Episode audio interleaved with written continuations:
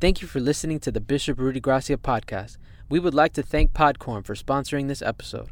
Also, we would like to invite you to use the Podcorn platform, a marketplace connecting podcaster to amazing podcast sponsorship opportunities, such as host read ads, interview segments, topical discussions, and more. Explore sponsorship opportunities and start monetizing your podcast by signing up using podcorn.com forward slash podcasters.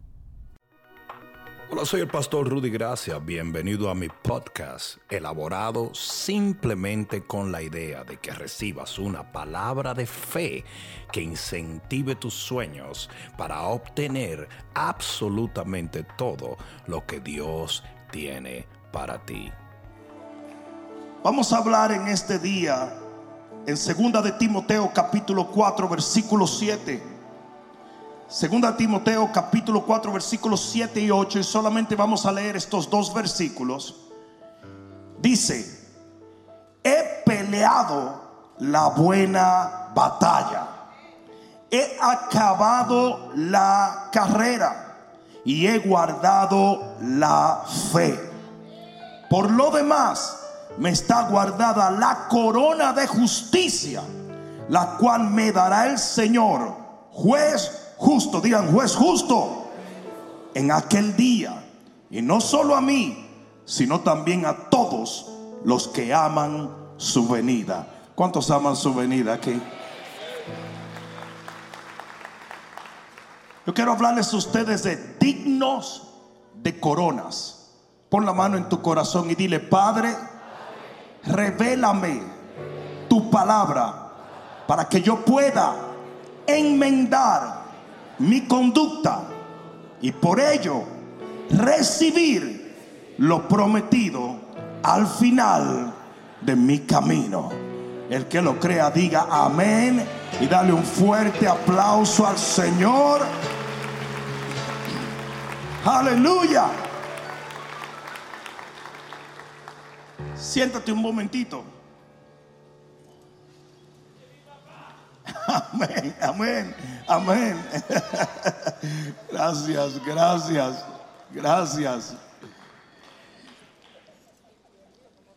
Esta generación Instagram ha aprendido a confiar en imágenes.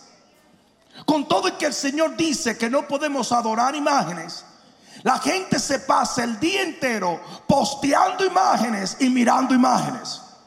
Y esas imágenes que ve, ellos la adoran. Eh, no, estoy pretendiendo que digas amén ahora, pero eh, vamos a ser sinceros. I'm going to try to keep it real now. Pero déjame decirte una cosa. Mucha gente adora esas imágenes.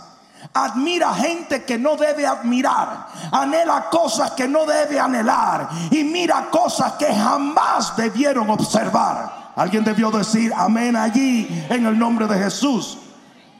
Pero una de las peores cosas con esta generación instagrámica es que hemos aprendido a confiar en esas imágenes. Hemos aprendido a creer que lo que estamos viendo es una realidad. Hemos aprendido a permitir que el mundo eh, contamine nuestra percepción. Escucha lo que voy a decirte porque esto es muy importante. Hoy en día la forma ha venido a ser más relevante que el fondo. Y juzgamos por lo que vemos. Parece que no me están oyendo. Y el problema es que antes era muchísimo más fácil distinguir lo falso de lo verdadero. Antes era más fácil que te enseñaran una foto y si la alteraban en alguna manera, tú decías, mira, mira, es un cuento, man. Eso es un cuento. Porque no existía la tecnología que existe hoy. Y eh, hoy en día veo yo un montón de pastores que parecen niñas con todas las aplicaciones. Y tú lo ves con una sonrisa fake. Lo ves con colorete en los cachetes. ¿Qué, cosa es? Mariquitas. Puras mariquitas. No, tú lo ves así y se hacen cintura. Y cuando yo lo veo en la conferencia, digo, chicos, pero ¿y, las, y la cintura que tú tenías? No, no, eso es una aplicación. Hasta los cuadritos me pone. Y la gente ha comprado lo absurdo de las redes sociales. That's fake. Yo dije, that's fake. Es totalmente fake. Ese carro que tienen no es de ellos. Ni siquiera la mujer que tienen al lado de ellos. Nada de lo que tú ves ahí es real. They're posers. Y la gente se cree que todo lo que está viendo en Instagram es real. Y aquí es donde viene el problema. Y te voy a tirar derechito en este momento. Dios es un juez justo.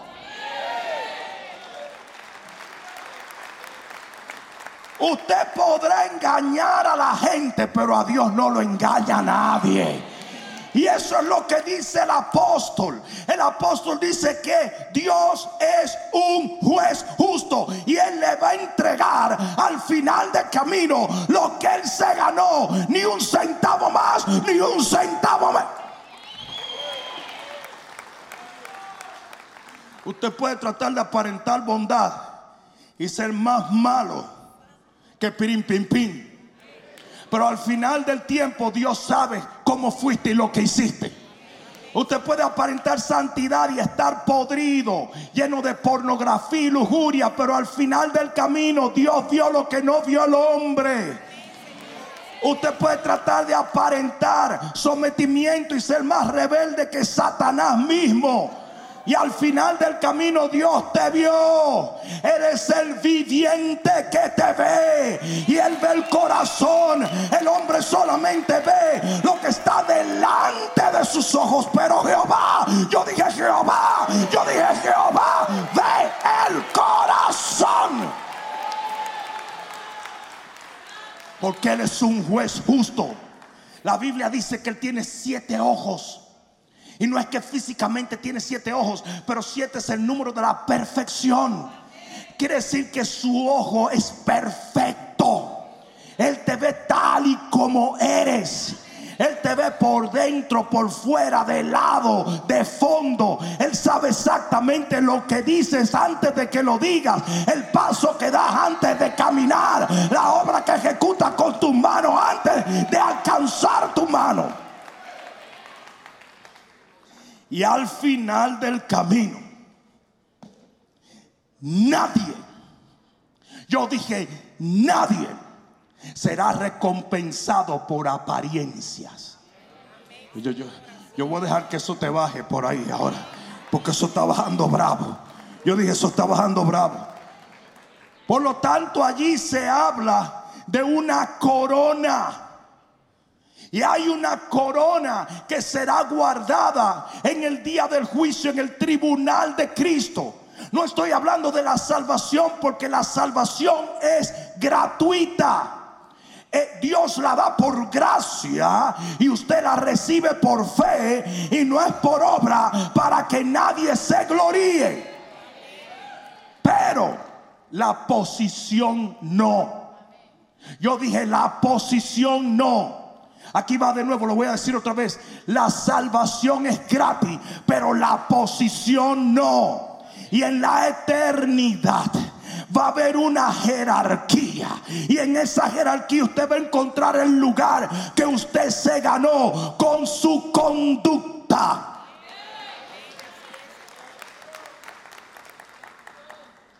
Dice en Lucas capítulo 22, versículo 28, solamente estoy poniendo la base de esto. Lucas capítulo 22, versículo 28 al 30. El Señor le dice a sus discípulos, como ustedes permanecieron conmigo en mis pruebas, como ustedes la sudaron, la batallaron, la pelearon en total y absoluta integridad, yo les he dado un trono para que reinen conmigo cuando unos tipos vinieron y mandaron a su mami a pedir la derecha o la izquierda, el Señor dijo, no, no, no, eso ya está asignado, eso hay que ganárselo, mi compadre.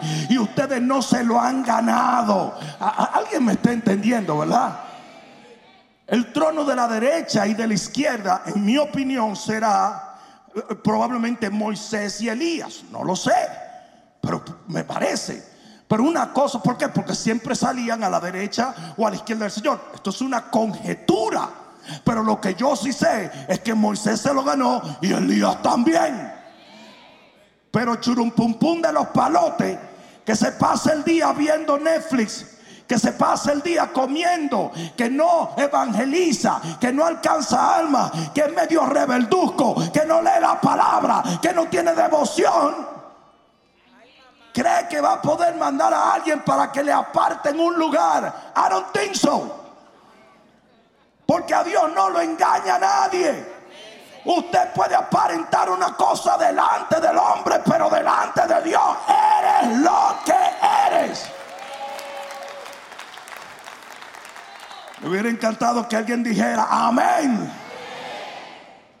Por lo tanto, detrás de toda plataforma, detrás de toda imagen, detrás de todo ministerio, detrás de toda apariencia, hay una profundidad que usted no conoce, ni positivamente ni negativamente. Es por eso que Dios le dice a usted, no juzgues. Porque usted no sabe nada. El hombre solamente juzga por lo que ve, pero Dios ve lo de adentro, lo que está detrás, lo que está debajo, lo que viene de lado. Cada vez que tú juzgas, usted es juzgado por Dios. Porque usted está haciendo algo que usted no está supuesto a hacer. Yo tenía un amigo que me decía que su oficio era robar.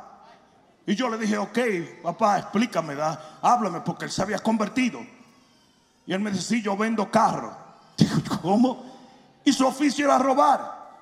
Él agarraba los carros y los chaposteaba y lo embalsamaba. Y el carro parecía de agencia.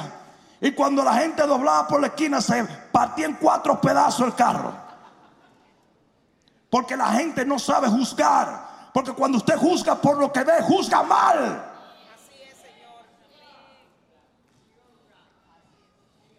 Por eso Dios te dice, no juzgues. Viene un día donde todo saldrá a la luz. Viene un día donde aquello que parecía oscuro era claro y aquello que parecía claro es oscuro. Y Dios va a recompensar a cada uno de acuerdo a su obra.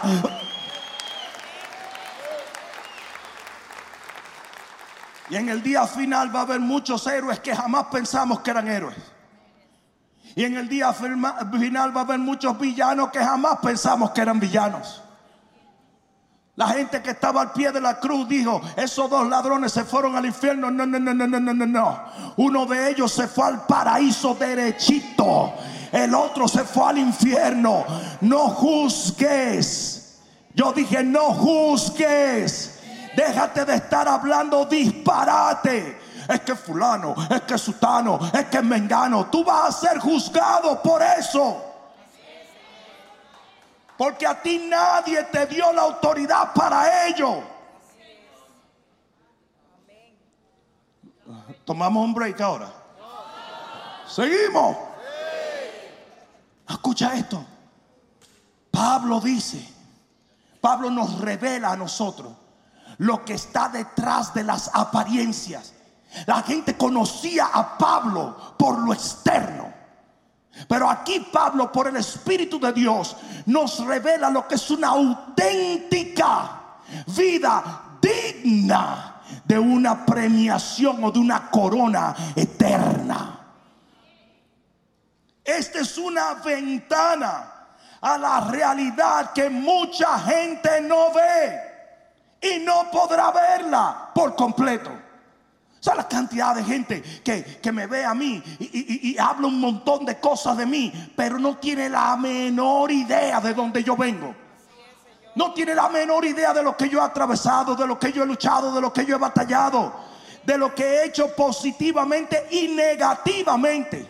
Todo lo que usted conoce es un chisme de gente que no saben nada, pero me tienen odio. Dejé la palabra envidia porque la voy a tirar ahora. Detrás de todo real y auténtico hombre o mujer de Dios, existen tres cosas que determinan realmente una vida digna de una corona. y no lo que la gente dice. Esta es la anatomía de una persona digna de corona. Se resume en tres cosas. La pelea, la carrera y la fe.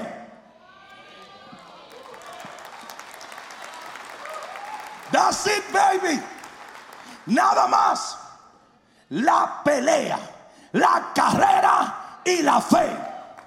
Lo voy a decir otro. Este lado va a decir la pelea. El medio va a decir la carrera. Y este va a gritar la fe. ¿Estamos claros? La. La. Y la. Dale un aplauso al Señor. Aleluya.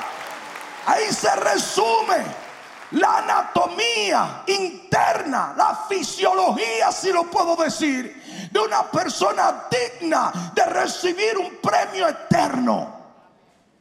Por eso vámonos primero a la pelea. Y, déjeme decirle una cosa, porque es importante que yo deje por asentado esto. Si tú prestas atención a lo que yo te estoy hablando hoy, tu vida espiritual va a cambiar. Y tú vas a empezar a hacer énfasis en cosas que tú no estabas haciendo énfasis. Y vas a empezar a minimizar la importancia de un montón de mojigangas que te estaban obstruyendo y no te estaban permitiendo enfocarte en el único que tiene importancia. Y ese es el Rey de Reyes y el Señor de Señores. Pablo dijo, mi premio va a ser otorgado por estas tres cosas. Y la gente anda toda entollada con que lo que dijo fulano y lo que dijo mengano y lo que esto y lo que me reconocen y lo que no me reconocen. Olvídate de esa babosada. Usted tiene que poner sus ojos en Jesús, el autor y el consumador de la fe, el que te dio origen en la fe y el que te dará el premio final. Eso es todo lo que a ti te importa, 24 horas al día, 7 días a la semana, 30 y pico días al mes. Pero la mayoría de nosotros vivimos un cristianismo que es humanista totalmente. Estamos entollados entre los cerdos. No te gustó, ¿verdad? No te gustó. Pero sabes que el hijo pródigo estaba entollado entre los cerdos, preocupado, arruinado, y de repente enfocó en el único que lo puede premiar, el Padre. En el único. Y así se pasan muchos cristianos, embatulujados en el lodo con los cerdos. ¿Y quiénes son los cerdos? Los cerdos son aquellos que vienen al reino no más a chanchear. Señores, yo tengo un léxico hoy en día que está brotando de algún sitio. Pero son los chancheros. Usted vino al reino a devorarlo todo, a hacer porquería, hacer un montón de cosas que no tienen nada que ver, a comer algarrobas Así un montón de gente que están en el reino por la motivación errónea. Y lo único que vienen es a chismear, a perseguir, a ofenderse, a apuntar con el dedo, a juzgar, a revelar. Alguien va a tener que... Come on, eh. No, ¿cuántos por lo menos han conocido un cristiano evangélico así? Levanta tu manita. Levanta. Ah, y alguno que no está levantando la mano, no te apures que antes que el día se acabe hoy tú vas a conocer uno. Porque los chanchos están en todos sitios. Usted tiene que enfocarse en Dios. El hijo pródigo estaba rodeado de chanchos y de lodo, porque esa es la vida en esta tierra. Hay demasiada suciedad en la sociedad. Aún dentro de la iglesia hay gente que envidia, hay gente que persigue, hay gente que condena, hay gente que odia. Pero usted tiene que decir en la casa de mi padre. Usted está en este reino por el Padre, para el Padre, a través del Padre. Alguien dio un grito de gloria. Tus ojos tienen que estar puestos en Cristo. Cuando tus ojos están puestos en Cristo, usted no se ofende con nadie. A usted no le afecta nada. Usted está bien empostrado en creer en Él, seguirlo a Él, amarle a Él, recibir de Él. ¿Se acuerdan cuando yo prediqué el que me importismo? Si yo puedo resumir una de las cosas que me ha causado más felicidad en todos estos años, es el que me importismo. A mí me vale, y lo digo, me vale tres pepinos lo que la gente piense. Literalmente, I do not care. Hay un tipo que se lanzó para hacer un par de pesos en YouTube, para hacerme video y video y me decía, contéstame, contéstame. Y yo decía, la verdad que tú eres un imbécil, ¿eh? Contéstame. Yo que estoy tan ocupado haciendo lo que realmente tengo que hacer, que es predicar la palabra, me voy a poner a responderle a un imbécil que quiere hacer tres pesos con tu nombre. Un nombre que no tiene que ver conmigo, sino con Dios. Porque lo que yo he logrado, lo he logrado por Él, para Él y en Él. ¿Alguien entendió eso ahí? ¿Sí? Pues vámonos a las tres cosas. La pelea, digan la pelea. Ustedes saben que la gente ve tu carro. Y la gente ve tu chaqueta. Y la gente ve tu reloj. Pero no ve la pelea. No lo ve. Todo el mundo ve los castillos. Pero nunca ve las guerras que llevaron a los hombres a los castillos. Y hoy todo el mundo quiere saber cuánto dinero haces. Pero cuando tú te estabas tragando un cable sin hule, nadie te preguntaba cuánto tú hacías. Cuando tú no tenías ni para la leche de los niños, nadie te preguntaba las finanzas de la iglesia. ¿Ah?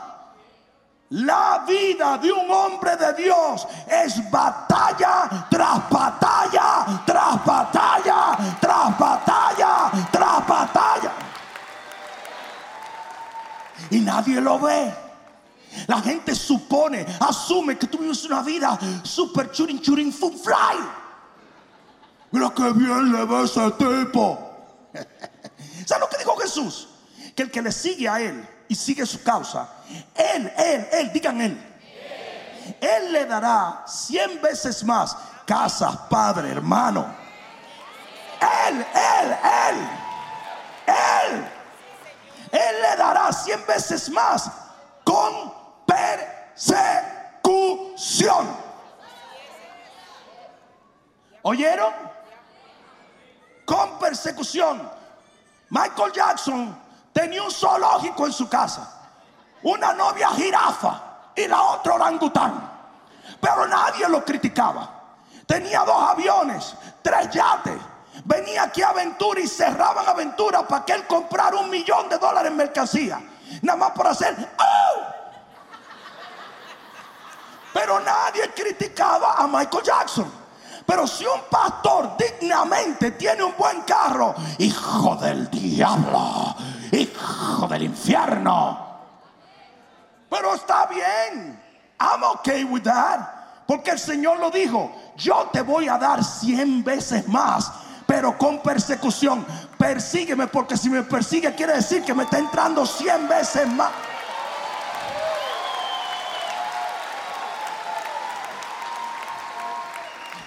La pastora Mirella Camilo decía, solo a los mangos bonitos le tiran piedra. Si tú me estás persiguiendo es porque Dios me está bendiciendo. Anda, anda. Si tú me estás persiguiendo, Dios me está bendiciendo. La gente no te va a perseguir cuando te va mal. Te va a evadir para que no le pidas prestado. La gente te va a perseguir cuando te va mejor que a ellos. Si alguien te envidia es porque eres digno de envidia. con la bendición usted tiene que aprender a manejar los problemas, la persecución. La vida de Pablo no estuvo fácil. Es más, cuando el Señor le dijo a Ananías, ve y ora por un tipo, le dijo, porque yo le voy a enseñar a ese hombre como instrumento mío lo que se padece por mi nombre. Nosotros tenemos que ser literalmente, uh, como digo, cohabitantes del conflicto de la vida de Cristo. Quizás no era la mejor palabra, pero fue la que me salió en el momento. Tenemos que poder tener comunión con su dolor.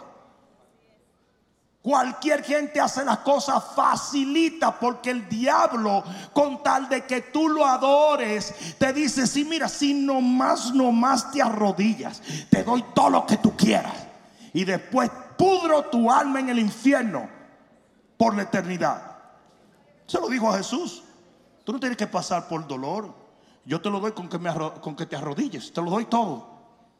Y Jesús dijo: No, yo prefiero el sacrificio ahora y la eternidad llena de gloria con mi Padre. Y así son todos los que verdaderamente sirven al Señor.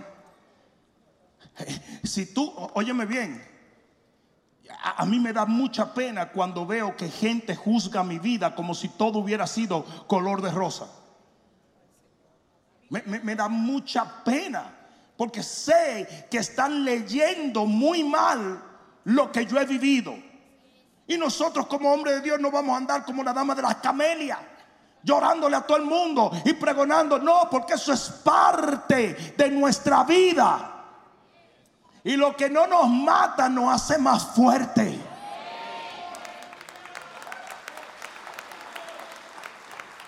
En segunda de Corintios capítulo 11 versículo 23, este es Pablo. Dice, son ministros de Cristo. Como si estuviera loco hablo. Yo más, digan yo más él que decir yo soy mejor que esos tipos. ¿Y por qué, Pablo? Porque sabes más Biblia. ¿Y por qué, Pablo? Porque estás en televisión. ¿Y por qué, Pablo? Porque tienes más dinero. No. Yo más en trabajos más abundantes, en azotes sin número, en cárceles, más en peligro de muerte muchas veces. De los judíos cinco veces recibido 40 azotes menos uno.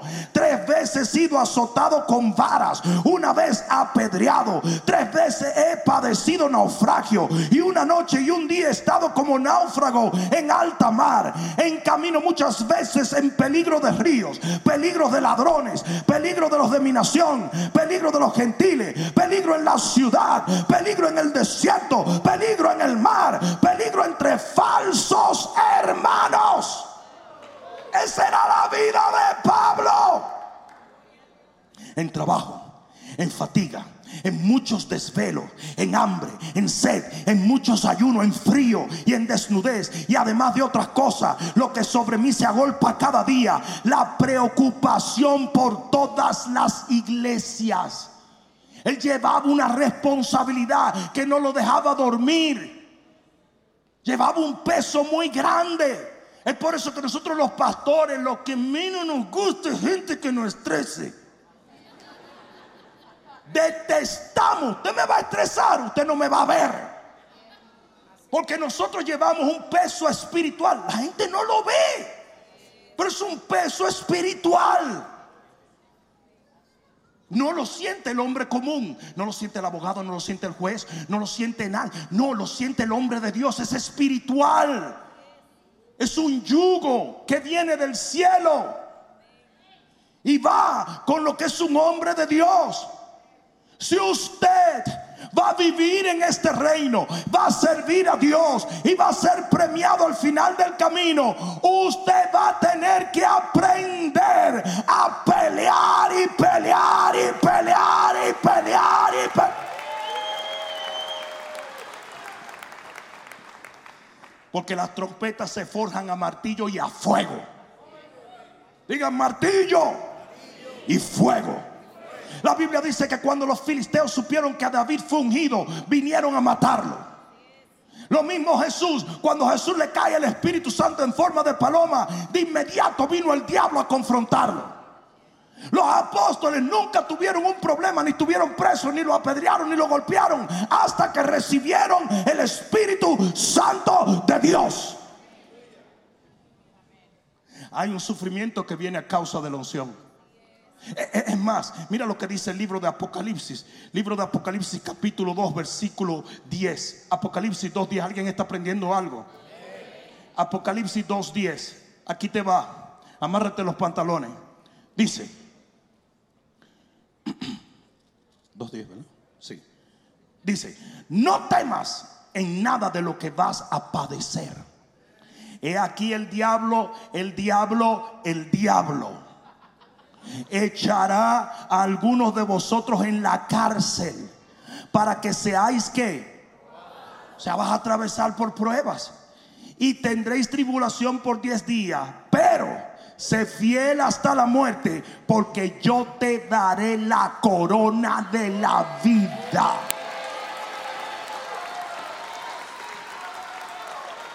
Tu sufrimiento tiene un final feliz. Las cosas que padeces por su nombre tendrán un día un valor incalculable en la eternidad. Aleluya. Sí, sí, a mí me da risa cuando la gente lee de Pastor Benijín, Buenos días Espíritu Santo. Pero lo lee en 45 minutos porque es un libro pequeño y dice, ya yo tengo la unción del Espíritu Santo. Usted no tiene nada. Lo más que usted puede tener es un dolor de cabeza por leer ese libro en 45 minutos.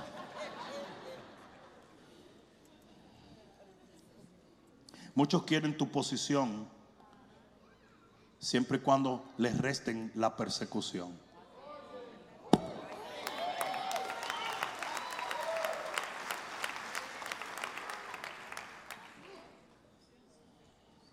Dos, la carrera. Digan la carrera. Él dijo, he acabado la carrera. ¿A qué se refiere Pablo? ¿A qué, ¿De qué está hablando? De su asignación. Su asignación. Es más, lo aclara en Hechos capítulo Hechos capítulo 20, versículo 24. Rapidito, búscalo. Hechos capítulo 20, versículo 24. Cuando llegues ahí, di amén. Pero de ninguna cosa hago caso. Ni siquiera estimo preciosa mi vida para mí mismo. Con tal de que acabe qué. Que acabe qué. Mi carrera. Y mira cómo aclara cuál era su carrera su carrera era con gozo y el ministerio que recibí del Señor Jesús para dar testimonio del Evangelio de la gracia de Dios. La carrera de Pablo era su ministerio. Y él dice, a mí no me importa nada con tal de acabar mi carrera. Y antes de Pablo morirse, dijo lo que muchos cristianos no pueden decir. Acabé mi carrera, cumplí mi llamado, logré mi asignación.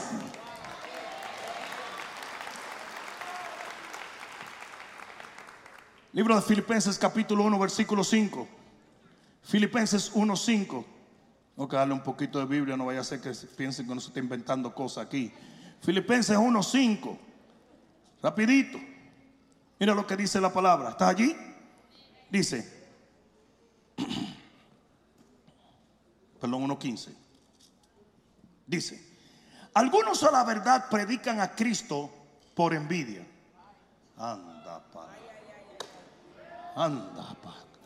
¿Cómo? Sí, como todo lo que tú quieras. Algunos a la verdad predican a Cristo por envidia y contienda. Pero otros de buena voluntad. Los unos anuncian a Cristo por contención, no sinceramente, pensando añadir aflicción a mis prisiones. Óyeme bien, ustedes saben dónde está el problema de hoy en día. Que hay un montón de gente que no quiere correr su propia carrera. Usted fue llamado una cosa, pero por envidia porque le gusta la posición de fulano, porque te gusta la posición de Mengano, usted se convierte en alguien que Dios nunca lo llamó a ser. Y hay ministerios enteros que comienzan así, o con una contienda, o con envidia del ministro. Y por eso es que no van para ningún sitio. Porque usted no está supuesto a hacer lo que usted le da la gana, sino lo que Cristo lo llamó a hacer. Todo en la Biblia tiene un orden. aún el sic- sicómoro o sicomoro de saqueo estaba puesto allí para que saqueo se subiera. O sea que Dios lo plantó por años atrás y ese árbol estaba esperando a que saqueo, un enano, se trepara ahí para ver a Jesús. Y así la gente dice, no, porque tú sabes. Yo voy allí, me voy de esta iglesia, voy a aquella, quiero hacer esto. quiero-". Aquí había un, un líder con tremenda autoridad. Ganaba alma, instruía gente, Dios le daba revelación. Pero un día se incomodó con algo y se fue a abrir una iglesia.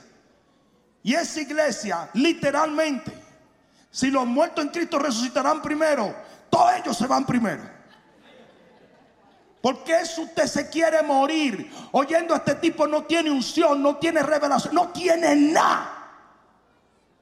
Nada. ¿Por qué? Porque Dios no lo llamó a hacer eso.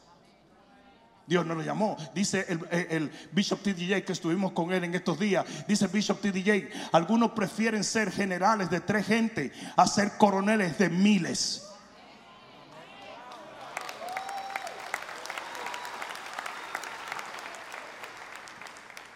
Esa es una tragedia del cuerpo. Que haya gente que predique por envidia y por contienda. Que haya gente que solamente está haciendo lo que está haciendo, no porque Dios lo ordenó, sino porque usted le dio la gana. Su complejo engendró algo que Dios no quiere. Ah, no, porque si, si es bueno, es- no, absolutamente no. Dice que si el edificador edifica sin Jehová, no edifica nada que va a sostenerse. Por eso es que dice que la envidia es la calcoma de los huesos. ¿Por qué? Porque los huesos son estructuras que mantienen de pie a alguien. Y gente que es envidiosa termina haciendo un montón de cosas. La levanta y se cae, la levanta y se cae, la levanta y se cae. Porque solamente lo que Dios aprobó es lo que Dios bendice. Oh my God. Es por eso que hoy en las redes sociales hay muchos caínes persiguiendo los abeles. Por eso es que todos los días sale un video nuevo. Ese es un hereje. Ese es un hijo del diablo. Ese es un hombre que tiene lo que yo no tengo. Critican porque tienes unción, te critican porque tienes palabras, te critican porque tienes una iglesia grande, pero es todo lo que ellos quieren. Pero no lo pueden obtener porque todo lo que hacen es envidiar lo de otro. Usted tiene que hacer en el lugar donde está lo mejor que usted puede con lo que Dios le dio. Porque usted le va a responder a Dios por lo que usted hace y no por lo que usted anheló en otro. Dios mío, eso sí está fuerte. Tócale el hombro al que está a tu lado y dale un masajito para que no se me vaya a desmayar. ¿Cuántos recuerdan a, a Forrest Gump? ¿Recuerdan a Forrest Gump? No, ya él no viene en la célula, no, el de la película. ¿Ustedes se acuerdan cuando Forrest Gump estaba jugando fútbol? Que de repente sale corriendo y se oye la algarabía en el, en el estadio y el tipo mete un touchdown en el equipo de otro en el equipo contrario. Y así mismo están haciendo mucha gente. Usted está corriendo, pero lo único que está haciendo es sirviéndole al diablo. Y usted no va a ganar así. Encuentre lo que Dios quiere para usted. Corra su carrera y no la...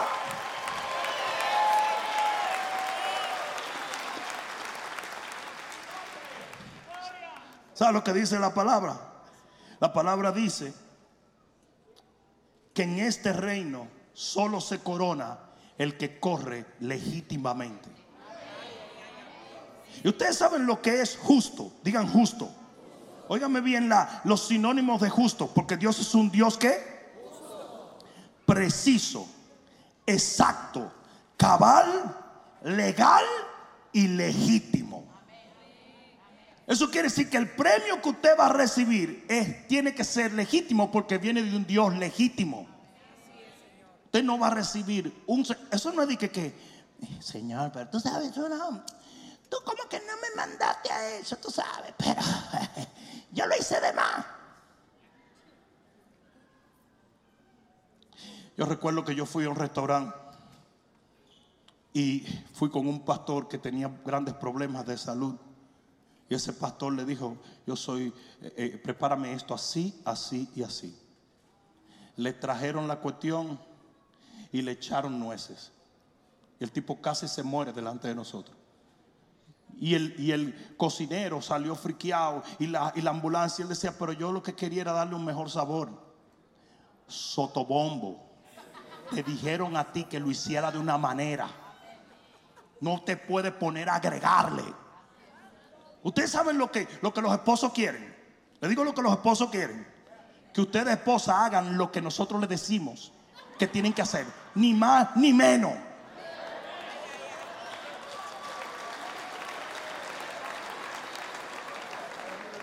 Ah, dije una mala palabra en este día de feminismo. Dije una mala palabra. No, no puede ser que pastor machista, ningún machista, bíblico. Bíblico. Si su esposo le dice, vamos para el cuarto a estrujarnos, usted arranca delante de él y lo espera con cuatro velas prendidas en toalla. Y cuando entra por esa puerta dice, papi, echa para acá. Ay, qué, qué, qué machista. No. Toda gente en autoridad, los pastores igual. A- a mí me da cuerda cuando la gente viene a ofrecerme cosas que a mí no me interesan. A mí no me interesan. Es como que tú tengas una tormenta en la mar y tú eres el capitán y de repente aparece un marinero medio pájaro. Y dice, Capi. Cap- ca- capi. Yo, yo estuve pensando, Capi, que el salón de conferencia al lado de la caldera, la caldera que caliente. Ahí. Ese salón de conferencia necesita un retoque. Y yo, yo, yo, me emociono cuando me toco, me late el corazón, pum, pum, pum. Yo lo voy a pintar de rosado. ¿Sabes lo que ese capitán va a hacer contigo? Te va a dar una pata, te va a desplumar y te va a tirar por la borda. Me importa a mí que tu pajarería quiera pintar eso de rosado. A mí me da cuerda. Un montón de gente viene a ofrecerme cosas que no me interesan. Todas las semanas me ofrecen a mi negocio. Mira, pastor, que yo te quiero ver. No, papá, eso no es lo mío. Lo mío no son los negocios. Usted haga su negocio. No me quiera meter a mí en eso. No, pero pastor, que tú vas a hacer mucho dinero. Que no. Y te caen atrás y te llaman. Tú tienes que bloquear el teléfono. A mí no me interesa. Perdóname. Será muy bueno lo que tú estás haciendo, pero eso no es lo mío. Lo mío es predicar el evangelio.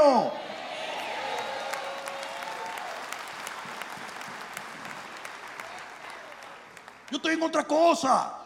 Yo tengo hombres de negocio que son exitosos por eso, porque están en lo de ellos. Yo soy exitoso en lo que yo hago. Y si no lo fuera, de acuerdo a los estándares del hombre, al final del tiempo, Dios me va a premiar por ser fiel a lo que Él me ordenó que yo hiciera. Por eso la envidia está de más. Está pasada de moda. La envidia está de más. Yo quisiera cantar. ¿Para qué? Si no pegas una nota ni con coquí. ¿Te visto la gente que dice, esta canción me la dio el Señor? Y cuando tú la oyes, tú dices, devuélvesela.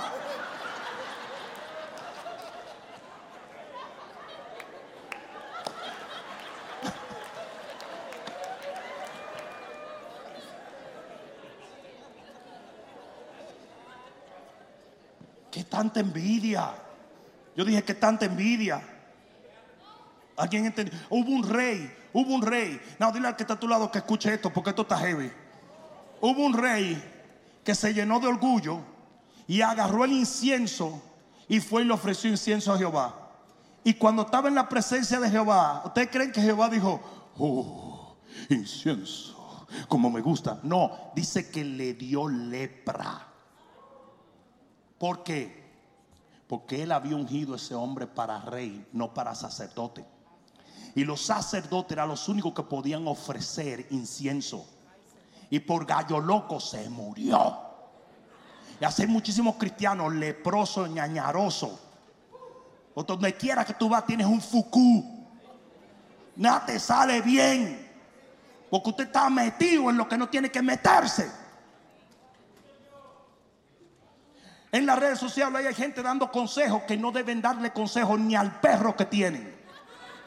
Gente predicando que yo lo que quiero es meter la mano por la pantalla y darle una galleta hablando porquería y media, condenándose. Cuando la Biblia dice, no os hagáis maestro de mucho, porque hay mayor condenación. Ellos se creen que Dios no lo va a condenar, pero Dios sí condena a aquellos que se meten donde no están supuestos.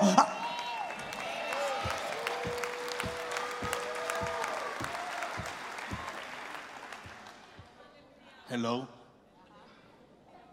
Todo el mundo quiere estar en los zapatos o en los tenis. Del me lo regaló mi esposa de, de de los Padres. Mira qué chulería. Pero todo el mundo quiere estar en los tenis o en los zapatos de los predicadores. If you can handle it. ¿Y cómo yo lo puedo handle? Porque Dios te llamó. Aquí había un tipo que tenía un gran negocio. Le iba muy bien, su familia y todo. Se fue de que pasé pastor, perdió su esposa, perdió su negocio y le están por echar 30 años de cárcel y su nombre es. ¿Sí o no? Lo perdió todo. ¿Pero por qué? Por gallo loco. Porque usted no está supuesto a llamarse a sí mismo. Usted no está supuesto a hacer lo que le da la gana. Usted tiene que correr su carrera. Porque cuando usted trata de correr la carrera de otro es un impostor.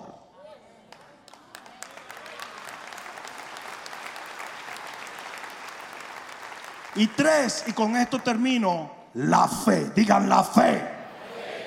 ¿A qué se refiere Pablo? De que a pesar de todo, a pesar de los ataques, a pesar de las circunstancias adversas, a pesar de las traiciones, él pudo terminar la carrera manteniendo su fe en Dios. Él creyó en las buenas, él creyó en las malas, él creyó con lágrimas, él creyó en la risa, él creyó todo el tiempo, siempre y para siempre. Y eso es una de las cosas más importantes. La Biblia dice que en la parábola del sembrador la gente recibía la semilla y cuando venía la persecución o la envidia o lo que sea, dejaban la semilla. Usted tiene que aprender a estar firme en las buenas, en las malas. Si usted quiere una corona, usted va a tener que aprender que la corona la ganan los valientes y los fieles. Vamos a dárselo fuerte. Esto es para gente brava. Esto es para gente valiente. Los cobardes solo lo quiere el diablo. Aleluya. Yo dije aleluya. Aleluya. Usted tiene que aprender a estar firme en todas. La fe es un escudo. Quiere decir que es un instrumento de guerra. Y si cuando viene la guerra usted va a desmoronar su fe, entonces el que se va a morir es usted.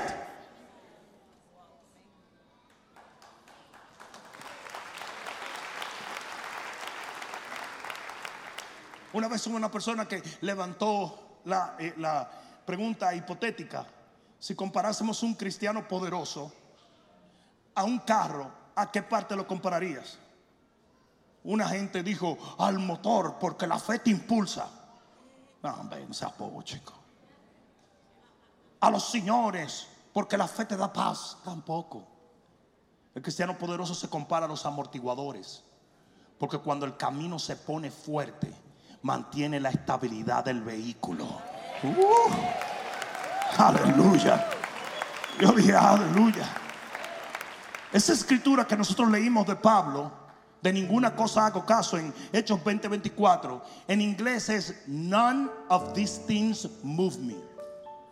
Todo lo que a mí me pasa ni me mueve. No me mueve, no hago caso, no le presto atención. Mi fe sigue intacta. Fe no es levantarse de una cama con un milagro solamente y eso pasa por la fe. Pero fe es morir en esa cama alabando a Dios. Yo recuerdo a mi buen amigo Julio Melgar.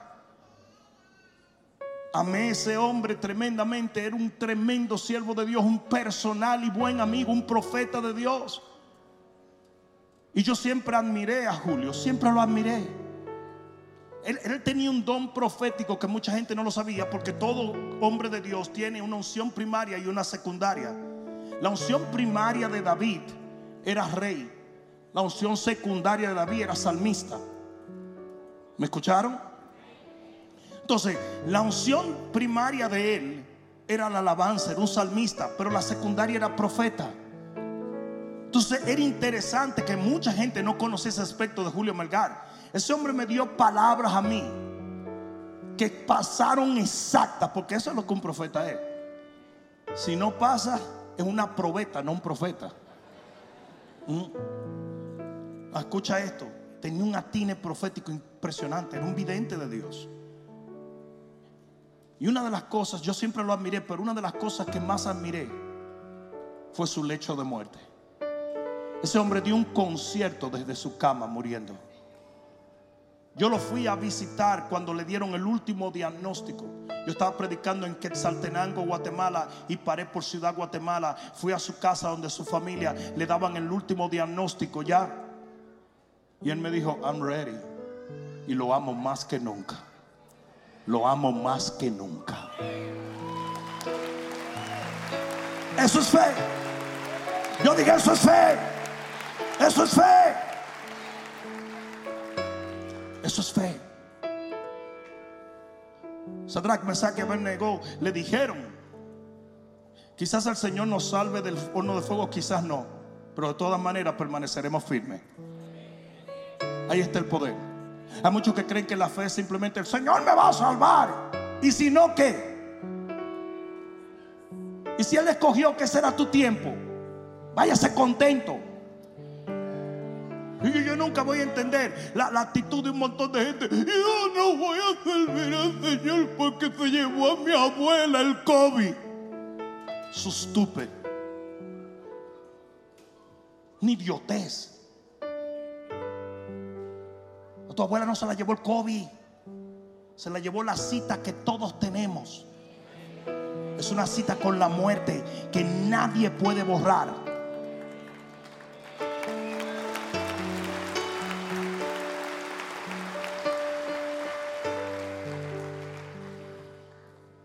Aquí vi una joven que salió allá afuera, me saludó y días después contrajo el COVID y murió.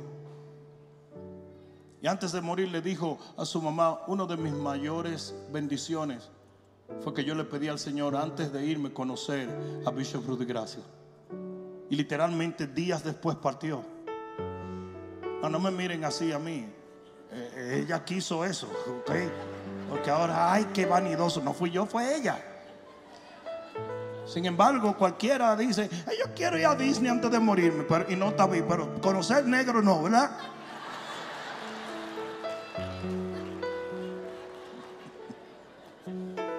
No hay como ganar con, con la gente, oíste. No hay como ganar. Por eso es que hay pastores que se emburujan con un montón de términos que no sirven de nada, porque en este momento estuvieran diciendo, porque la humildad, porque 20 mil babosadas. Ella quería conocerme antes de irse y se fue. Pero yo le puedo decir una cosa, mucha gente diría, eso fue injusto. ¿Cómo? Si ni siquiera un pajarito cae en el suelo sin que el Señor lo sepa y lo apruebe. Ella partió y no lloró ni un momento por nadie, porque entró en la presencia del Señor. Pero lo glorioso de todo es poder estar en ese lecho de muerte y con el último aliento de tu vida, darle gloria y honor a aquel que te dio la vida. Oh, si tú lo crees, dáselo fuerte y ponte de pie en este día. Gracias, Señor. Gracias, Señor. ¿Cómo es posible que una persona pueda desarrollar estas tres cosas? Y adquirir un balance cristiano que los lleve al final del camino dignos de recibir una corona en los cielos. Y aquí te viene la clave final del texto.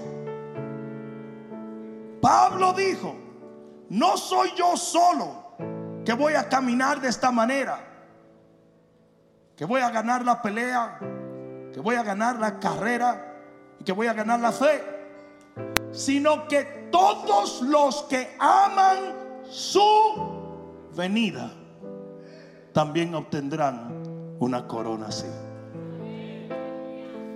¿Cómo nosotros nos mantenemos en un balance tal cuando su vida entera está enfocada no en el pasado ni en el presente, sino en el futuro con Cristo Jesús? Cuando todo lo que usted hace en la vida lo hace para ese día final para ese día glorioso. Yo escuché un pastor en estos días hablar una babosada impresionante. Que no había rapto, que no había final, que no había... Y yo dije, le tengo una pena a él y le tengo una compasión a su congregación. Imagínese por un momento lo que es vivir esta vida cristiana sin pensar que hay un final glorioso. El hombre que más tuvo en esta tierra, el hombre más rico de esta tierra, el hombre más atractivo de esta tierra, porque tenía mil mujeres. eso es en el Viejo Testamento, ¿oyeron? Un joven vino donde mí y me dijo, wow, pastor, Salomón tenía mil mujeres. Yo dije, no se te olvide que tenía mil suegras también. Y dijo, yo no lo había visto así, fíjese. Pero el hombre más atractivo, más rico, más millonario, más sabio de la tierra y de la historia de la humanidad fue Salomón. No porque lo diga Time Magazine, no porque lo diga CNN, no, lo dice la Biblia. Y ese hombre termina su vida con estas últimas palabras. Su último libro fue Eclesiastés. Y el final del libro de Eclesiastés termina así. El fin de todo discurso oído es este. Él dijo, aquí se acaba todo. Teme a Dios y guarda sus mandamientos, porque esto es el todo del hombre. Porque Dios traerá toda obra a juicio juntamente con toda cosa encubierta, sea buena o sea mala. ¿Alguien escuchó eso? Él resume todo, todo lo que vivió, todo lo que hizo en esa frase. Y la frase tenía que ver con el final. Usted no puede vivir día a día. Usted no puede vivir en el pasado ni en el presente. Todas las decisiones que usted hace, todo lo que usted piensa, habla o ejecuta, tienen que apuntar a una sola cosa y es a la venida de Cristo Jesús.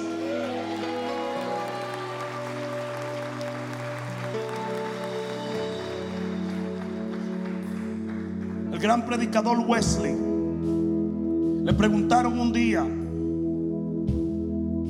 pastor, si tú supieras que Jesús vuelve a las 12 de la noche de hoy, ¿qué tú harías? ¿Saben lo que él le contestó? Lo mismo que yo tenía planificado hacer. Eso es estar listo. Yo dije, eso es estar listo. Cuando usted puede decir, no, es que yo no tengo que resolver nada, todo está resuelto. Yo acabé mi carrera. Yo, yo le entregué todo a Dios que tenía que entregar y recibí todo lo que iba a recibir en esta tierra. Yo estoy listo. Yo he hecho todo y sigo haciendo todo tal y como el Señor me lo ordenó. Soy el hombre o soy la mujer que el Señor me ordenó que fuera. Por lo tanto, me espero una corona de la vida. Hay alguno aquí que esté entendiendo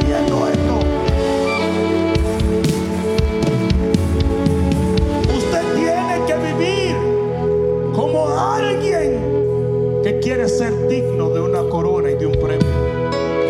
¿Saben lo que dijo Pablo? Y con esto termino. Cuando usted vaya a correr esta carrera, córrala como alguien que quiere ganar. Hello.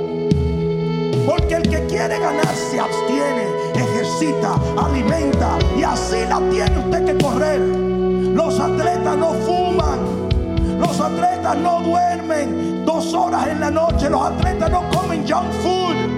Los atletas no hacen disparate, ni amanecen, ni se acuestan. ¿Por qué? Porque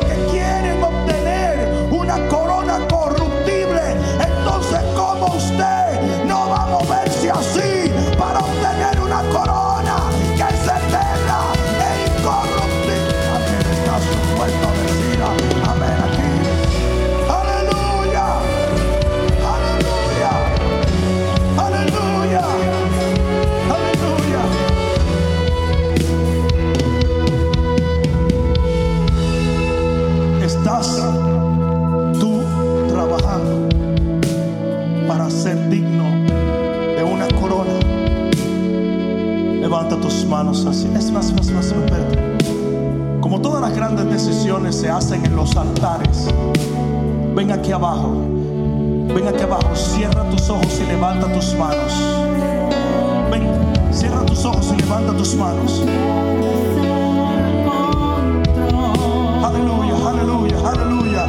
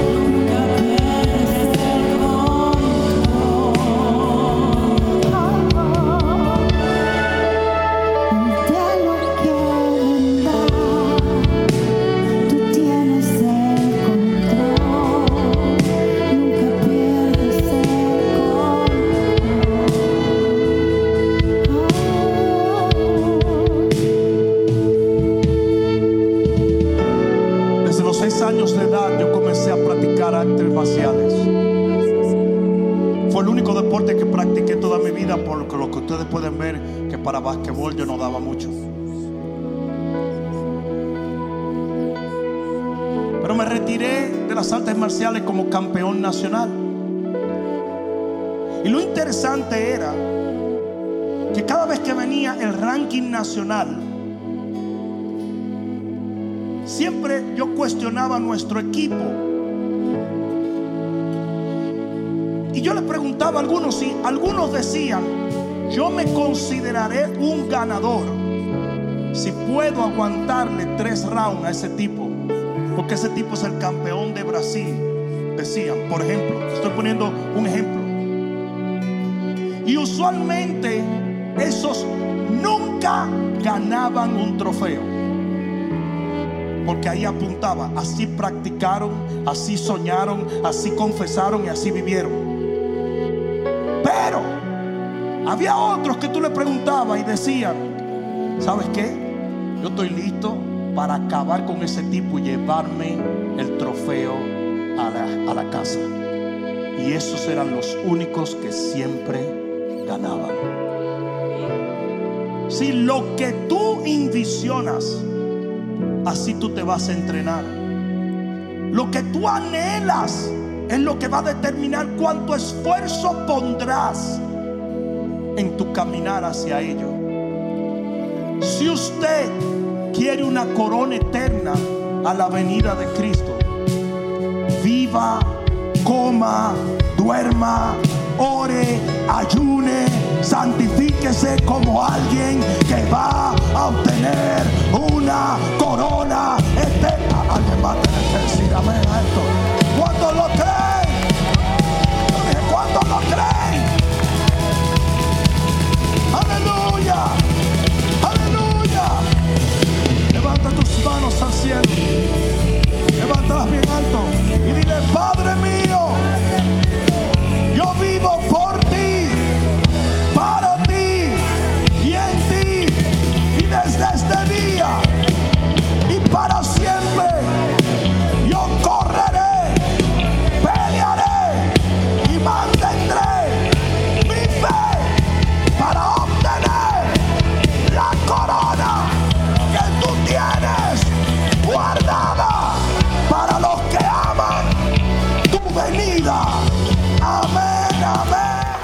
Espero que esta palabra cale profundamente en tu alma y que se convierta en pasos de fe que te permitan llegar al destino que nuestro Señor ha trazado delante de ti y de los tuyos. Dios te bendiga.